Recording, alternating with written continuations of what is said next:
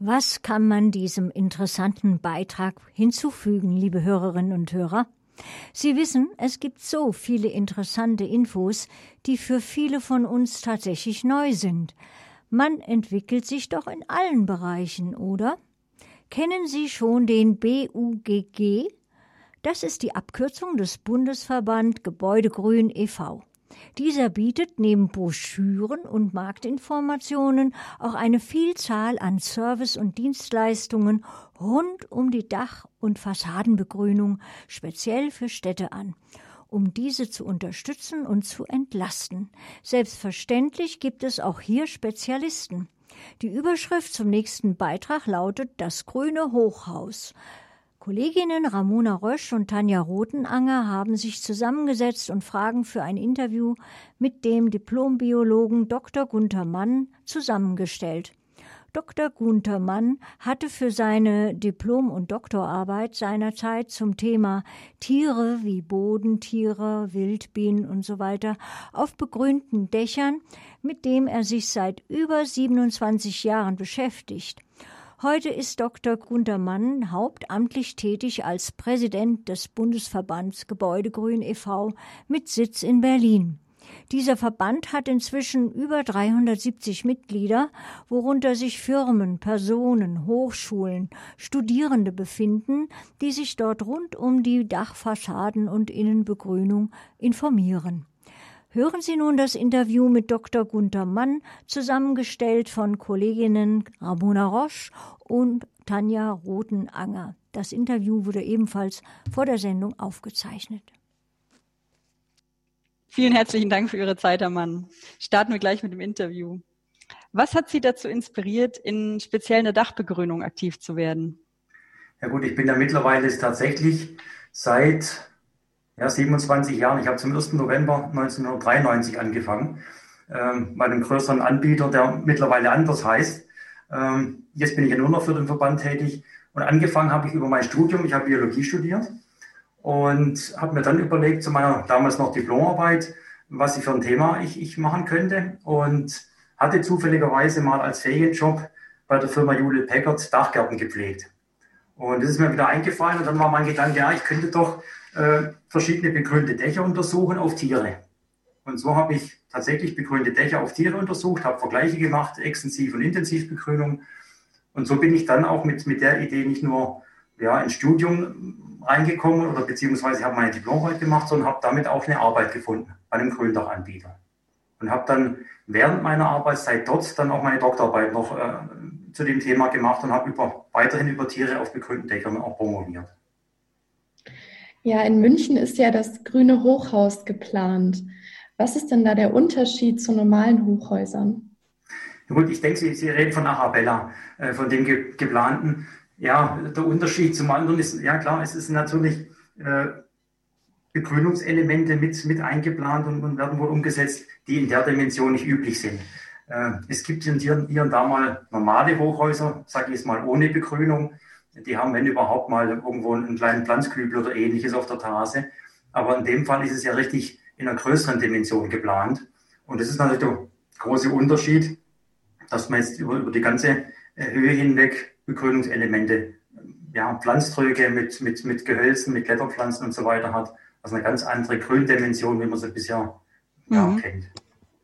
Was sind denn da so positive, spürbare Effekte, die man sich da erwartet? Also kann in, in der Höhe dann auch Leben äh, so stattfinden, wie man es jetzt ähm, in kleineren Gebäuden realisieren würde?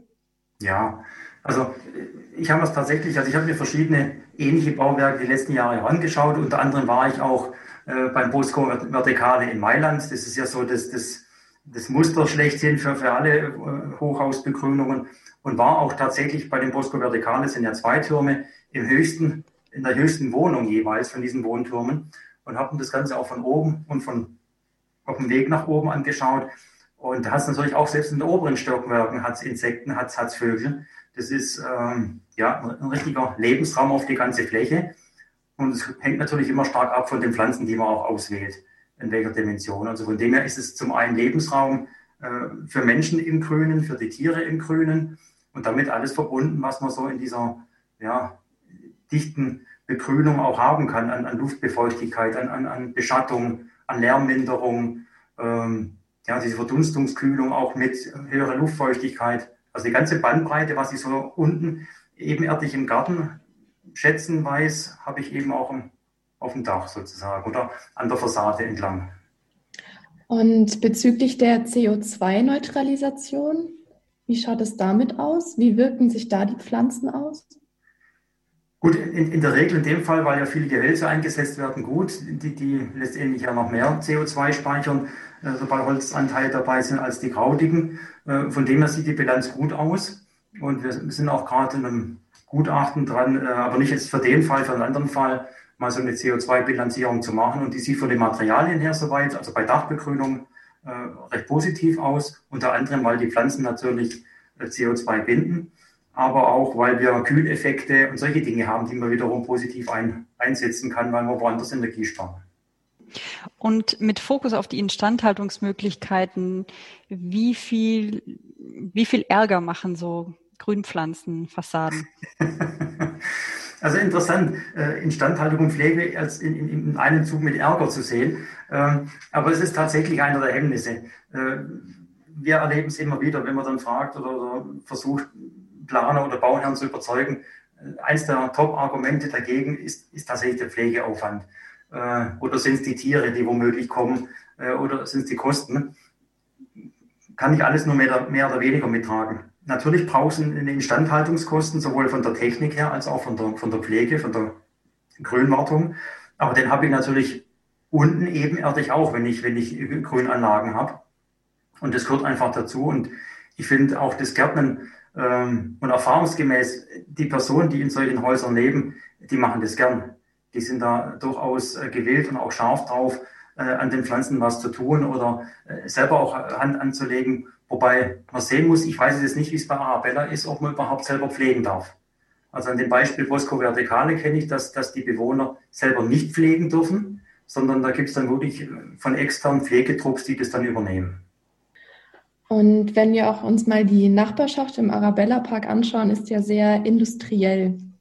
Können Sie sich auch vorstellen, dass das begrünte Hochhaus auch positive Auswirkungen auf die Nachbarschaft hat? Ich kann mir das vorstellen, einerseits, andererseits nicht. Äh, Industrie ist meistens, äh, wie soll ich sagen, eher durch Bauauflagen gewillt zu begrünen. Äh, da hält sich die Freiwilligkeit eher zurück.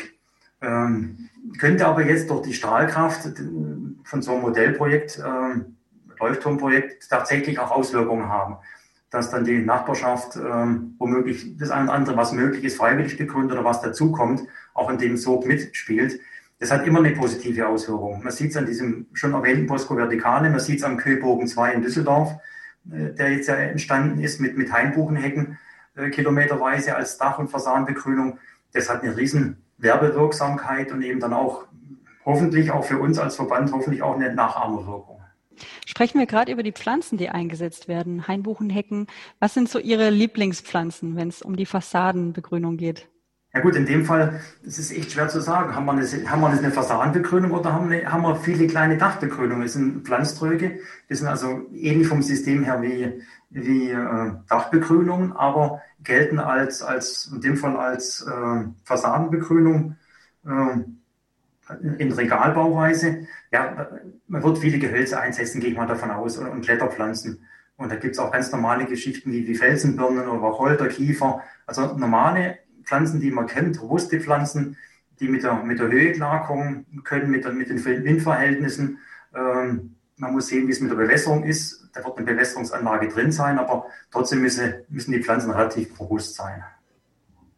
Wenn Sie oder wenn man begrünte Gebäude plant, auf was für Barrieren stoßen Sie da? Na gut, erstmal schon wie an, ein bisschen wie angesprochen, sind es so Hürden wie grundsätzlich ja die Herstellkosten. Das ist ein ganz äh, wichtiger Punkt.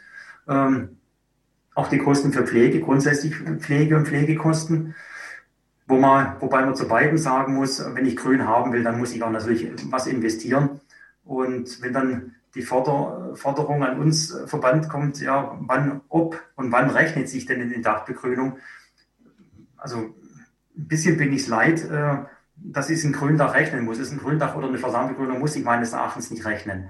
Äh, fürs Gebäude ist es schwer zu rechnen, weil es natürlich einfach eine Investition ist. Aber wenn man die vielen harten und weichen Faktoren sieht, dann rechnet sich natürlich Grün am Bau. Vor allem dann nicht nur fürs Gebäude, sondern fürs ganze Quartier, für die Umgebung. Äh, ohne lebendigen Grün könnten wir gar nicht leben. Also von dem her müssen wir was tun in der immer stärker werdenden Verdichtung. Aber das sind so Punkte, äh, Kosten. Aber zu der reinen Planungsgeschichte ist es natürlich oftmals die Statik, äh, die entscheidet, sowohl an der Wand als auch auf dem Dach. Bei Dach- und Fassadenbegrünung, je nachdem, was ich mache, ist es die Statik. Dann ist es das Thema äh, Bewässerung oder Entwässerung. Ich muss das Wasser, was ich überschüssig habe, ja auch wieder ableiten vom Dach oder von der Fassade weg. Also Feuchtigkeitsschäden verhindern. verhindern. Auf dem Dach wäre es dann eben noch mit Wurzelschutz. Und dann die Pflanzen ans Gebäude bringen, den Schichtaufbau, äh, VW-Sicherheit, Brandschutz, also die ganze Palette, was man in dem Bereich eben noch mit braucht. Und wenn Sie sich was wünschen dürften mit Blick in die Zukunft für München speziell, was wäre das mit Fokus auf die begrünten Gebäude? Also München äh, ist schon sehr vorbildlich, äh, was, was äh, zumindest Dachbegrünung betrifft. Bei der Fassadenbegrünung habe ich es nicht ganz so im Kopf. Bei der Dachbegrünung sind sie in unserer BUGG Gründach-Bundesliga an, an, an erster Stelle, ähm, was, was, was die, die, die, die, die Flächen äh, betrifft. Haben Bauauflagen, haben ein Förderprogramm, also sie sind sehr vorbildlich. Und ich habe dieses Jahr einige Neubaugebiete in München angeschaut, die waren alle äh, schön begrünt, die Dächer und auch mit, mit höherwertigen Extensivbegrünung, also durchaus äh, ansprechend. Was ich mir für München noch mehr vorstellen könnte, sind tatsächlich Fassadenbegrünungen. Gezielt, vorgeschrieben, gefördert und umgesetzt. Das sieht man aber in vielen Städten noch zu wenig. Also die Fassadenbegrünung, wenn München schon bei der Dachbegrünung gut ist, dann wäre der nächste Schritt Fassadenbegrünung. Vielen Dank für das Gespräch. Dankeschön. Gerne. Bitte.